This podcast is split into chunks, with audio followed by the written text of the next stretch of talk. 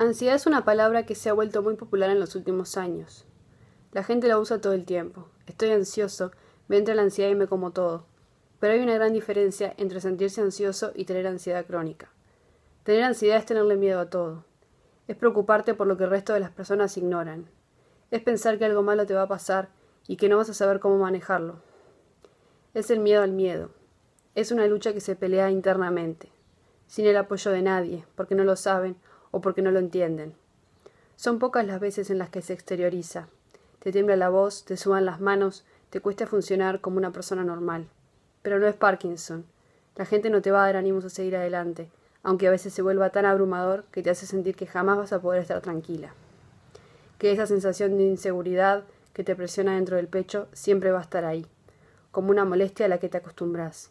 Pero lo que más te afecta es la culpa, Sentís culpa porque sabes que lo tenés todo para estar bien y ser feliz, pero aún así no podés estarlo.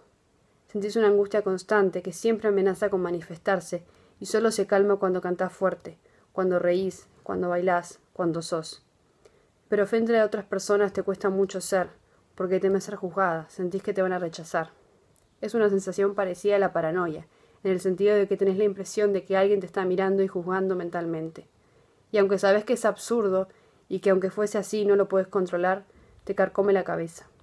Siempre te imaginas desde afuera, intentando adivinar lo que los demás ven, y te vuelves tan consciente de cada movimiento y cada palabra a tal punto que no funcionas naturalmente.